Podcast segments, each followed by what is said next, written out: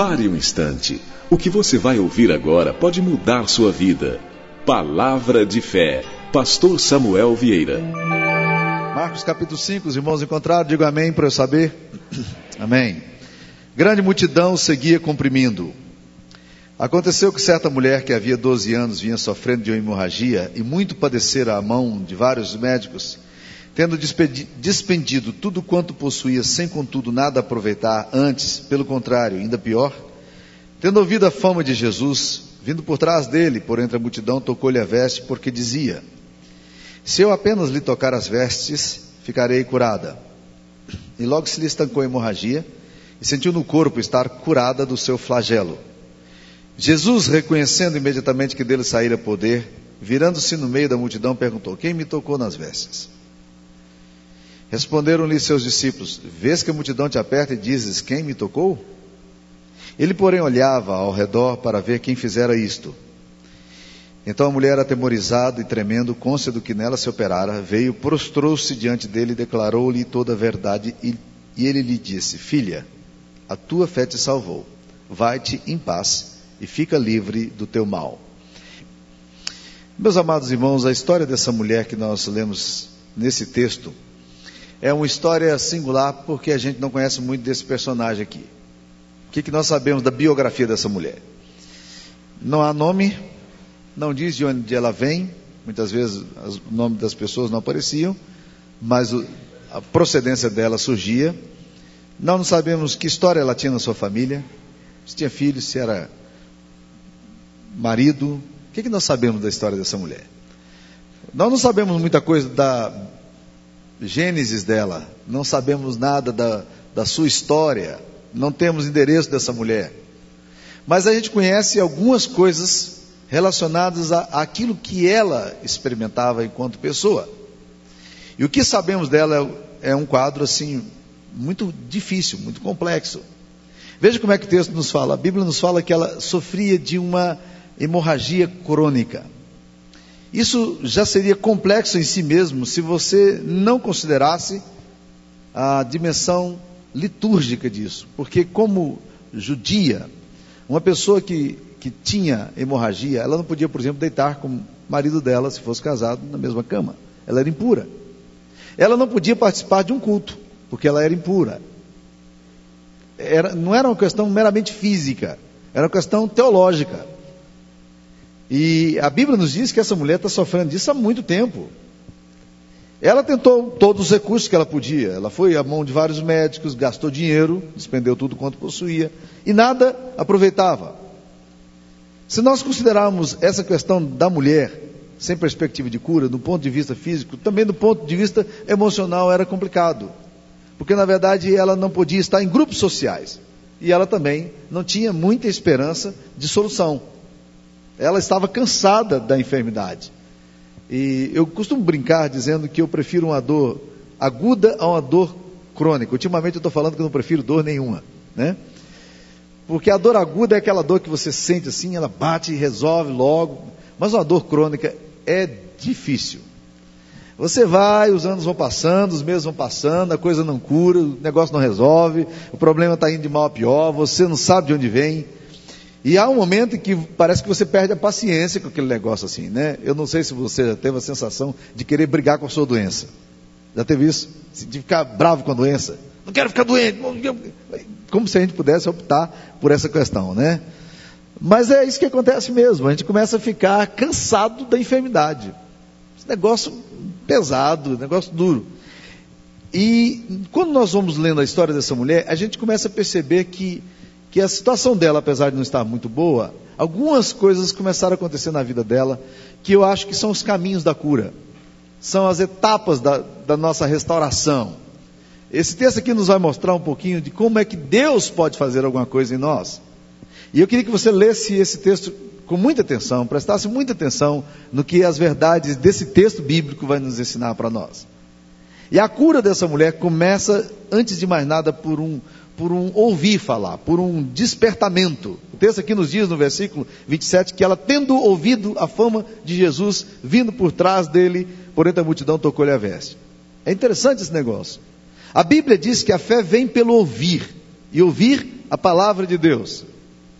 Muitas vezes, curas e mudanças históricas na nossa vida se dá exatamente porque alguma coisa nos é dita num momento específico, exatamente o que a gente precisava ouvir, e a gente toma posse daquilo ali e diz: Isso aqui é para mim. Algumas vezes na Bíblia eu abria as Escrituras Sagradas, buscando uma palavra de Deus, e quando eu lia um determinado texto, eu dizia: Isso aqui Deus está falando para mim. E eu não tinha dúvida nenhuma de que Deus estava falando para mim. Aquilo se constituía numa verdade para o meu coração, e a minha história começava a mudar a partir dali.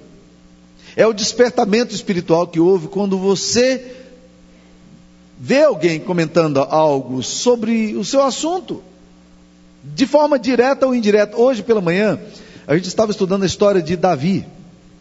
Davi estava no fim da linha, num momento difícil da vida dele. 1 Samuel 25 nos conta que, que Samuel, o profeta que o havia ungido, rei em Israel, tinha morrido.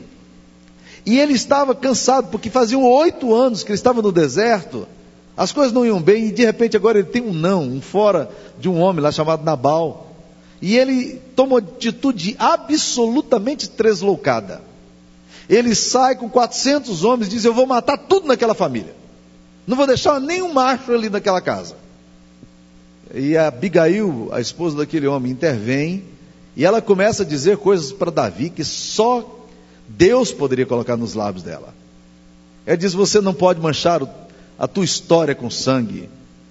Deus está vai te colocar em posição de honra. Você é príncipe em Israel, Davi. Não faça isso. Não atraia para sua casa sangue. Deus já te ungiu, Deus já te... Aquela mulher começou a falar de coisas que parecia que o profeta Samuel que estava falando. Aquela mulher, naquele momento, foi usada de forma tremenda para esse despertamento. Ah, quanto, quão bom isso, quando isso acontece no nosso coração. A gente está ali, borocochô, desanimado, desencorajado, e Deus vem e traz alguma coisa no nosso coração e renova nossa alma. A Bíblia diz que a fé vem pelo ouvir. É essa decodificação espiritual, algo inicialmente sem elaboração, é o poder da palavra penetrando em nós. Essa mulher ouve falar de Jesus. Ouve falar de Jesus. Ela não tem experiência com Jesus. Ela não sabe quem é Jesus. Ela não caminha com Jesus. Jesus é um desconhecido para ela. Mas aquilo que ela ouve agora começa a mudar a história dela. Eu gostaria muito que nessa noite, se você precisa de uma cura, de um trato de Deus, que a palavra que você ouvisse, uma frase que você ouvisse, uma mensagem da música que foi cantada, alguma coisa da leitura das escrituras sagradas que foi feita, alguma oração que foi dita aqui, começasse a despertar no seu coração, na sua mente, alguma coisa que pudesse trazer profundo sentido para o seu coração, como fez para essa mulher, porque eu sei que os milagres de Deus começam por aqui. Segunda coisa que esse texto nos fala é que essa mulher, ouvindo o milagre, ela se aproxima de Deus. A aproximação dela é um tanto quanto suspeita, porque a Bíblia nos diz que ela veio por detrás, por entre a multidão. É aquela aproximação que muitas vezes nós fazemos, mas de forma desconfiada, ou não querendo ser surpreendidos, ou não querendo ser visto por ninguém. Não é a primeira mulher que fez isso na história, e nem é o primeiro personagem da Bíblia. Nicodemos diz a Bíblia que ele vai se encontrar com Jesus à noite. Eu posso imaginar Nicodemos esgueirando-se nas vielas e ruas de Jerusalém, tentando aproximar-se de Jesus, porque ele não queria ser visto por ninguém, porque ele era mestre em Israel. Ele era um teólogo, ele era um professor, ele era um escriba. Como é que ele vai conversar com alguém que eh, as autoridades espirituais e religiosas não consideravam muito? Muitas vezes a aproximação nossa de Deus é absolutamente assim. Um dos personagens que eu tive o privilégio de pastorear foi o Sobiano. Sobiano era pai do Altamiro, pastor Altamiro, que foi pastor em Vila Formosa alguns anos atrás. E o Sobiano era um homem de hábitos muito simples. Quando os missionários chegaram na região ali de Rubiataba, Crixás, ele ficou impressionado com aquele missionário tocando violino e profundamente atraído por aquele negócio. Ele queria estar perto, mas como é que eu aproximo aqui dos crentes? Dos Bíblias. Não tem jeito. E ele, então, machão demais, ele disse que se escondia, havia um, a igreja comprou um terreno e construiu um templo ali, e havia ao lado do terreno uma, um, um, lugar baldio. Ele chegava mais cedo que todo mundo, o culto ia começar às sete e meia da noite. Ele não queria que ninguém o visse, ele entrava no, no lote como quem não vai para lugar nenhum, vai fazer xixi naquele lote, e ficava ali das quatro, cinco horas da tarde, aguardando o culto. Porque se ele chegasse na hora do culto, o pessoal dizia, ah, você estava lá assistindo o culto, mas se ele chegasse às quatro horas da tarde, ninguém iria vê-lo entrando naquele lote, ele ficava ali quietinho. Sentava ali debaixo do pé de mamona, ficava ali quietinho, esperando a hora do culto chegar. Você já viu algum crente mais fervoroso do que esse? Chega três horas antes do culto? Ninguém. No entanto, Sobiano estava ali porque ele disse que havia no coração dele um desejo profundo de se atrair. Ele era profundamente atraído daquele negócio, aquela, aquela palavra, ele ouvia toda a palavra, as músicas que ele estava ouvindo, tudo aquilo mexia profundamente com a alma dele. Um dia, Sobiano teve a coragem máxima. Ele corajosamente chegou na hora do culto e sentou lá no último banco da igreja. Eita, que vitória! E seu Beano entrou ali para nunca mais sair. Se converteu ao Senhor Jesus, entregou sua vida. Na verdade, ele já era convertido, ele que não sabia, né? Homens com atitudes assim. Eu tenho encontrado gente desse tipo. Gente desconfiada, mineirão, que vem assim para o Evangelho, fica assim meio distante, como quem não quer nada, me deixou aqui no canto, chega tarde, sai cedo do culto para ninguém vê-lo, não quer ser identificado, mas aí o Evangelho vai fazendo aquela obra maravilhosa que a gente sabe que só o Evangelho faz. O contato com Jesus, a experiência de Deus, começa a acontecer no coração. Milagres acontecem assim, despertamento, aproximações sutis, assim vai acontecendo. Mas há uma terceira coisa que essa mulher precisa fazer para se aproximar e para experimentar o milagre. Ela precisa romper com as barreiras que existem entre ela e Jesus. E nesse caso aqui é a multidão. É era difícil chegar onde Jesus estava, mas ela precisava tocar em Jesus. E muitas vezes eu percebo que as pessoas querem se aproximar de Jesus. Eu tenho a impressão de que se a gente tirasse um pouco dos pastores das igrejas, eu tenho a impressão de que se a gente tirasse um pouco da, desse ritual e dessa visão que muitas vezes as pessoas têm da igreja, uma visão meio legalista, moralista, e se Jesus ficasse apenas frente a frente, muitas pessoas seriam profundamente despertadas. Mas muitas vezes a estrutura teológica é um negócio complicado, muitas vezes o modelo pastoral não é, é alguma coisa complicada, e as pessoas vão ficando distantes. Mas, meus queridos irmãos, essa mulher diz: Eu preciso ir. O que, que é a multidão na nossa vida? Quantas vezes são os, os familiares que nós temos? Que são um problema. Já imaginou a gente tomar uma decisão e meus pais, como que vão pensar? Meus tios, os meus irmãos. Como é que eu vou poder afirmar a convicção da minha fé? Muitas vezes são os amigos, colegas de trabalho. Como é que eu vou chegar na segunda-feira e dizer, não, entreguei minha vida a Jesus? Agora eu estou seguindo para valer. Eu realmente assumi um compromisso de fé. Isso não é muito fácil.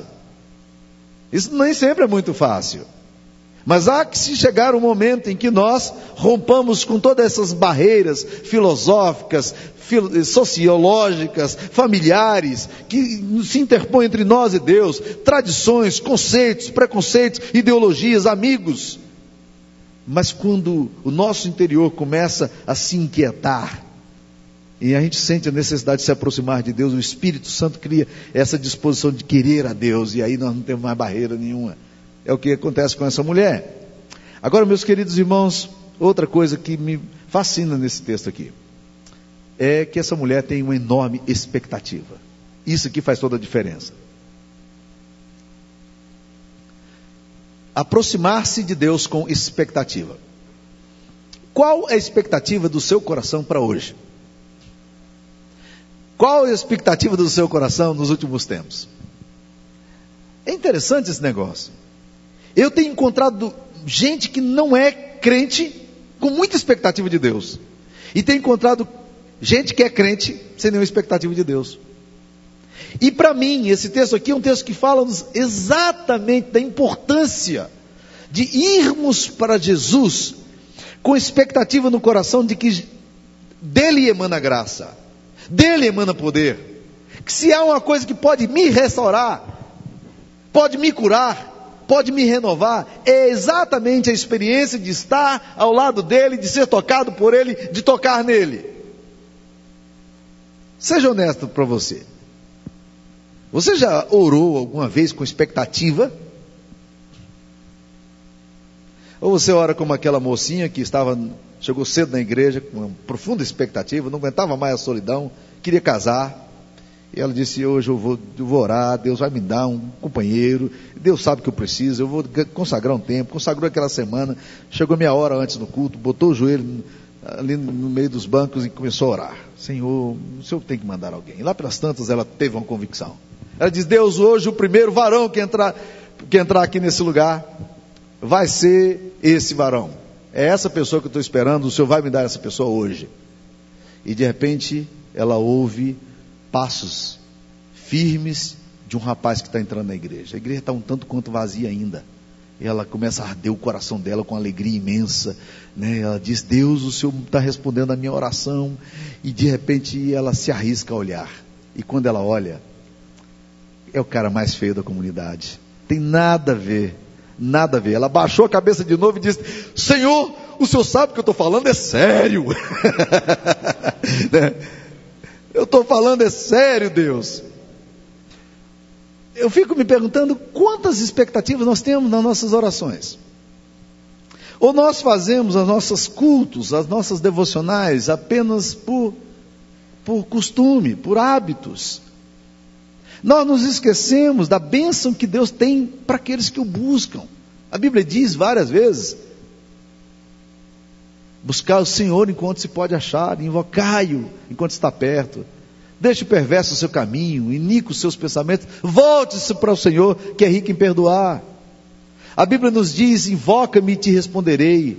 Anunciar-te-ei coisas grandes e ocultas que não sabes, porque assim diz o Senhor. A Bíblia diz: Deus é o nosso refúgio, fortaleza, socorro bem presente nas tribulações. Meus amados irmãos, ao nos aproximarmos do Senhor, mínimo que nós precisamos ter no nosso coração é a expectativa de que estamos diante do sobrenatural, de que Deus está ali conosco, de que alguma coisa maravilhosa pode acontecer e vai acontecer na nossa alma. Nós oramos sem expectativa. Nós adoramos sem expectativa. Nós nos aproximamos da casa do Senhor sem expectativa de nada. Eu gostaria muito que nessa noite Deus colocasse no seu coração um desejo ardente de que algo que você precisa e você sabe realmente gerasse em você uma expectativa maravilhosa do sobrenatural. De que algo vai se dar aqui. E eu acho que esse é o caminho mais importante, essa é a coisa mais importante na nossa adoração.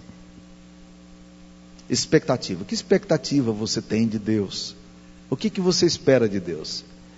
Jesus às vezes faz umas perguntas na Bíblia que eu não consigo entender muito bem. Honestamente falando, há perguntas na Bíblia que, vou te dizer, é, é difícil você entender o propósito. Mas aí quando você vai lendo com mais atenção, você começa a entender que faz todo sentido. Jesus um dia vê um maluco gritando no meio da, da, da estrada por onde está passando: Jesus, filho de Davi, tem misericórdia de mim. Aí os caras, cala a boca. Jesus, filho de Davi, tem misericórdia de mim. Aí Jesus, os discípulos, depois daquele maluco gritar tantas vezes, chega para Jesus e dá uma dura em Jesus e diz: Senhor, manda esse maluco calar a boca, despacha ele aí. Jesus chega perto dele e fala assim: O que, que você quer que eu te faça? Essa perguntinha de Jesus é, é brincadeira. O cego está louco, esguelando-se, querendo ver. Deus chega perto dele e pergunta: O que é que você quer que eu te faça? Como assim? Como assim? Para mim, meus queridos irmãos, essa pergunta durante muito tempo não fez nenhum sentido, mas hoje faz um enorme sentido. Eu tenho descoberto que há pessoas que não querem nada, só querem gritar. E Jesus precisa perguntar: que, que você quer que eu te faça? Porque muitas vezes as nossas doenças são as nossas muletas, as nossas enfermidades são os lugares para onde nós nos refugiamos. As nossas ambiguidades são os refúgios nos quais nós justificamos o nosso pecado, o nosso mau caratismo. Usamos a biologia, a genética para justificar os nossos malfeitos. Nós não queremos cura. Somos carregados muitas vezes de um sentimento de autocomiseração, mas nós não queremos cura. Por isso que a pergunta de Jesus é fundamental. O que é que você quer? Olha esse texto aqui, meus irmãos, que nós lemos. Essa mulher chega e toca em Jesus e ela é curada. Jesus para e diz assim: Quem me tocou? Quem me tocou? Aí os discípulos disseram: Senhor, essa pergunta também não faz lógica, não faz sentido. Como assim, quem me tocou? Não vês que a multidão te comprime e aperta? Olha o tanto de gente está aqui ao redor, todo mundo está encostando em você todo o tempo? Ele disse: Não. Alguém tocou em mim, porque de mim saiu o poder. Todo mundo está tocando em Jesus, ninguém recebe a benção. Aquela mulher toca em Jesus e ela recebe a benção. Por quê? Porque há no coração daquela mulher objetividade na busca, intencionalidade na busca. Há no coração daquela mulher um desejo de alguma coisa sobrenatural acontecendo na sua vida. Eu estou convencido de que muitas das nossas lágrimas, muitos dos nossos fracassos, muitos dos nossos tropeços, muitos dos nossos pecados, muitas das nossas doenças crônicas seriam curadas se nós nos aproximássemos diante de Deus, sabendo que dele emana poder. E esse poder é para nós, é disponível para nós. Quer ver um exemplo na Bíblia? E é um texto para mim extremamente complexo. Gênesis capítulo 32. Jacó cresceu numa família cristã. Menino que ouviu escola dominical, menino que participou de culto, menino que cantou, estou aqui só parafraseando como seria hoje, né? Esse menino nasceu, porém, numa casa onde os relacionamentos eram tanto quanto complicados. E logo cedo ele aprendeu em casa, com a própria mãe, com o pai, a arte da malandragem. Família crente, mas malandro. Sabe que negócio assim? É, né? Ele foi crescendo daquele jeito ali. E aprendeu a dar nó. Jacó, enrolão, 171, estelionatário, apronta todas, dá rolo, apronta o rolo com o irmão dele, lá pelas tantas o irmão dele ficou tão injuriado com ele, disse, ele quer viver assim? Pois meu pai está velho, vai morrer, eu mato esse infeliz. O irmão dele disse, eu vou matar. Esse sem vergonha, nem viver tem, tem que viver. Talvez você tenha tipo, passado muita raiva do seu irmão, mas provavelmente você nunca pensou em matá-lo ainda. Pois Esaú, ele não pensou não, ele falou, eu vou matar o meu irmão. Seu canalha. A Bíblia nos diz que Jacó sai fugindo, corre, vai para casa e lá arranja uma mulher, e, e, a mulher que ele arranja não é mais a mulher que ele, que ele queria, e vai enrolando a vida dele mais ainda, dá nó em gota d'água. Ou como dizia um amigo meu, cão chupando mangue sentado numa pedra na quarta-feira de cinza. Enrolado, tudo. Ali ele aprende também a arte da malandragem com, com o sogro dele, que é outro da pá virada. E as coisas vão acontecendo. A vida dele vai sendo levada assim. Meninos com experiência de oração em casa, menino com experiências cristãs, filhos da promessa, mas Jacó vai um dia, Jacó tem que acertar a vida dele. E ele volta, mas ele sabe que voltar significa ter que enfrentar o irmão dele que tinha dito que mataria. E aí ele enfrenta uma crise de alma. E essa crise de Gênesis 32 é uma crise extremamente complexa para mim, porque a Bíblia nos diz que ele lutava com Deus. Numa noite ele sai desesperado, olhando as estrelas, provavelmente orando, clamando a Deus, e alguma coisa aconteceu ali. Era o momento dele, não tinha mais ninguém por perto. Não era com um ser humano que ele tinha que lutar não era contra ele mesmo, não. Ele tinha que lutar contra Deus. Que situação difícil. É a hora em que Deus chega para ele e pergunta assim: Jacó. Ele pergunta assim: qual é o seu nome? Ele fala: meu nome é Jacó. Ele diz: muito bem, porque Jacó em hebraico significa enganador. Você já enganou, já enrolou todo mundo. Você está certo. Sua vida é vida de Jacó. Seu modelo de vida é vida de Jacó. É assim que você tem vivido. Mas agora você precisa acertar a barra. E Jacó está lutando com Deus. E a noite vai passando. E a coisa não é fácil. E Deus então diz para Jacó lá pelas tantas: Deixe-me embora. Muito interessante essa linguagem. Essa linguagem é, tipológica que aparece ali na Bíblia. Ir embora. Ele diz: Não. Quando se entra em luta com Deus, não pode deixar Deus embora. Eu não vou sair daqui enquanto o Senhor não abençoar. Eu não te largo enquanto o Senhor não me abençoar. O Senhor precisa me abençoar antes do Senhor sair. Porque esse estilo de vida, essa forma como eu estou vivendo, eu não posso mais viver. E a Bíblia diz que Deus toca a coxa de Jacó, na articulação. Ele fica manco e diz: seu nome será mudado de Jacó para Israel. Você é um príncipe agora com Deus. É outra história daqui para frente. Você vai sair manco daqui. E Jacó sai manco. Literalmente manco. Você já alterou completamente a, o estilo de caminhada dele. Mas aquele encontro intencional, objetivo com Deus, mudou a história dele. Meus queridos irmãos, talvez isso que eu estou, esteja falando aqui hoje seja a coisa mais premente, mais urgente, mais necessária de acontecer no meu e no seu coração. Nós precisamos parar de brincar com Deus.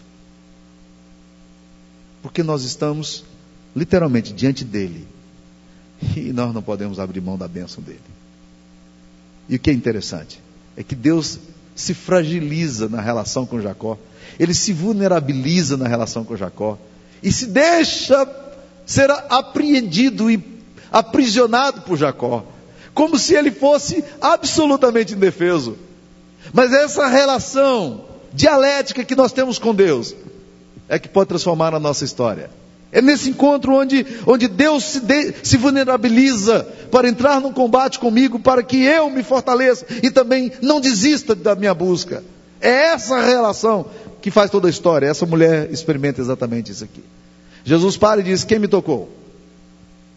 Saiu de mim poder. Os discípulos disseram: Essa pergunta não faz sentido. A multidão te aperta, te comprime e diz: É verdade. Tem muita gente andando perto de mim, mas tem pouca gente buscando em mim o que eu posso dar para ela e alguém me tocou, eu sei que de mim saiu o poder e eu quero que essa pessoa se manifeste. E aí essa mulher aparece e diz que realmente alguma coisa sobrenatural havia acontecido nela, a hemorragia dela tinha se estancado. Deixa eu tentar fechar isso aqui, meus queridos, com algumas lições práticas. Primeiro, Jesus não satisfaz a curiosos. Você pode ser uma pessoa que caminha ao lado de Jesus, dentro de igreja, ao lado da igreja, lado de crente, com crentes quente de fora, quente de lado. E pode passar sua vida inteirinha tocando aqui, tocando ali em Jesus e nunca experimentando o poder de Cristo. Essa para mim, esse para mim é o pior cenário. Esse é o cenário trágico. Que estou perto de Jesus. O poder dele está aqui. A graça dele está aqui, mas eu nunca desejei isso também. Eu nunca quis isso. Quando muito, eu estava ali para ver um espetáculo, quando muito eu estava ali por curiosidade, mas eu não estava interessado em nada disso. A Bíblia diz que o coração compungido e contrito Deus não desprezará. Mas a Bíblia também nos fala que Deus nunca satisfez curiosidade de gente que se aproximava dele para ver milagrinho. Nunca. Essa é a primeira lição que a gente tira desse texto. Segunda coisa, esse texto nos ensina também que o poder de Deus é disponível. Mas o poder de Deus é para aqueles que intencional e objetivamente se aproximam dele. Jesus disse: Se alguém tem sede, vem a mim e beba. Tem sede? Vem a mim, beba. É um poder disponível. Ele disponibiliza isso para nós. Mas ele disponibiliza para aqueles que tocam nele com intencionalidade. Terceira coisa. Jesus para todos os projetos dele para socorrer pessoas que agem dessa forma. Porque o texto anterior nos fala que Jairo estava com a filha dele doente. E a filha dele morreu. E Jesus sabe disso. Mas Jesus parou, nesse momento de socorrer, pra, ele estava socorrendo Jairo e, e o seu pedido, para atender essa mulher que intencionalmente se aproxima dele. Eu gosto de pensar nessa ideia. Deus está indo nessa direção. E de repente o clamor de alguém O desejo de alguém aprofundado, intencional, um desejo profundo. A pessoa é como se Deus parasse a história e o tempo para socorrer. Isso me fascina. Um Deus que está vendo com amplitude o meu coração, as minhas, as minhas mazelas e penetra nelas.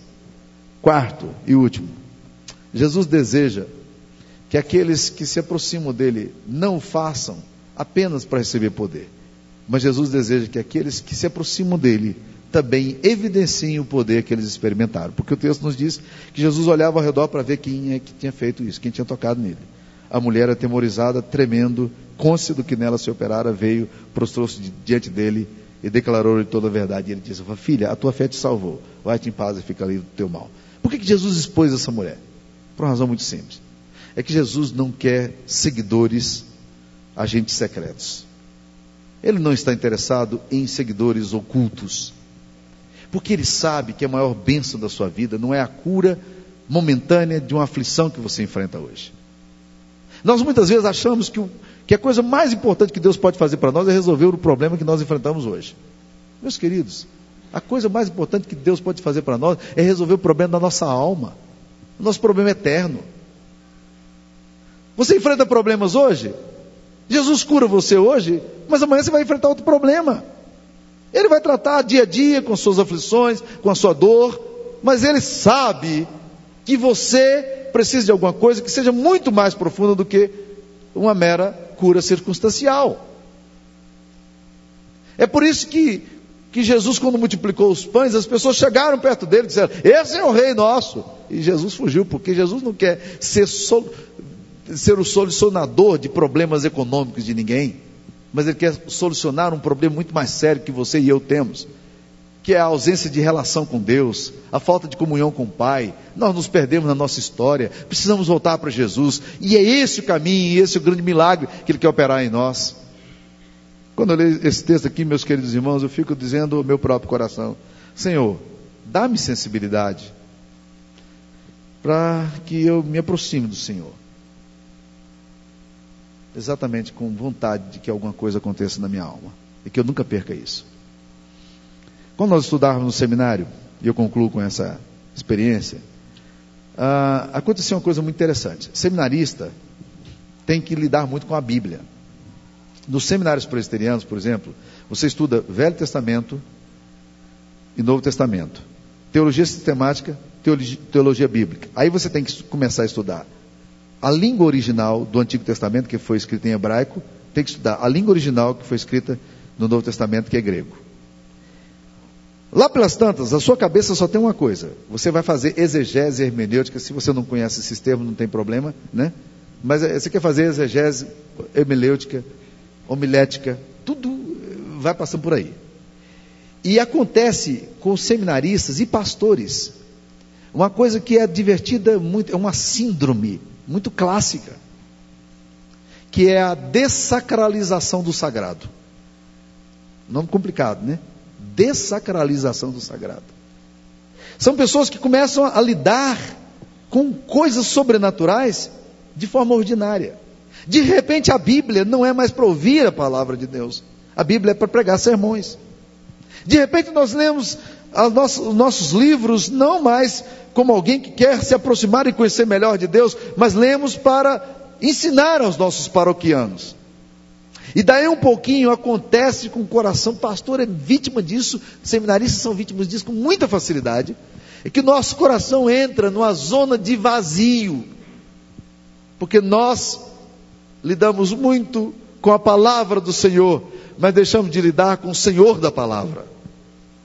E aí nós estamos em uma situação muito complicada. Tenho aprendido que isso é muito costumeiro na vida da igreja. Pessoas que se acostumam com o conteúdo do Evangelho. Vão ouvindo o Evangelho, vão ouvindo o Evangelho, vão ouvindo e acostumam com o conteúdo do Evangelho. Parece que o poder do Evangelho não lhes impacta mais.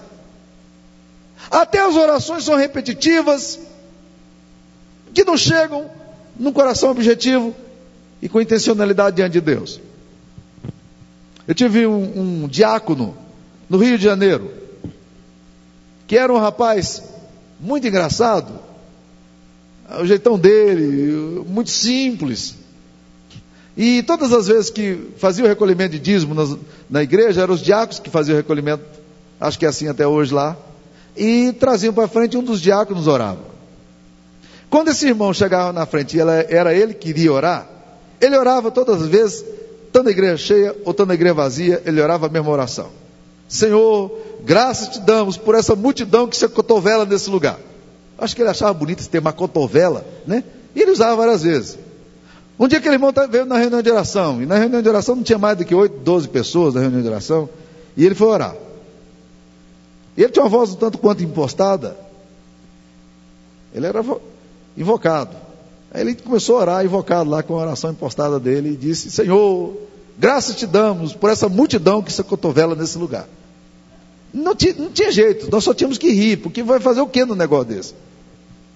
Tinha 12 pessoas na reunião de oração, mas ele estava orando, dizendo graças te damos pela multidão que se cotovela nesse lugar. Você está rindo?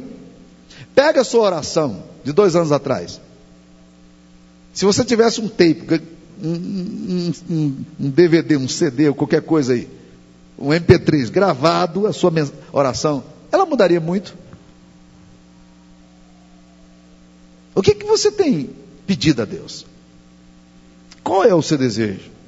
O que, que você quer que Deus te faça? É, por que, que você se aproxima de Deus? Quando você ora, você quer o quê? Quando você adora, você quer o quê? Quem me tocou? Jesus pergunta: Senhor, Tanta gente aqui, alguém me tocou, porque de mim saiu o poder. Meu irmão, hoje, nessa noite, se você veio aqui e o seu coração pulsa por essas coisas, se a tua alma queima por esse negócio, e você disser para Deus, Senhor, eu preciso da tua graça.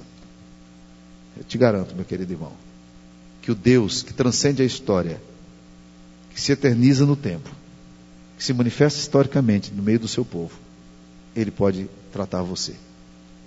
Basta querer. Alguém me tocou. Alguém me tocou.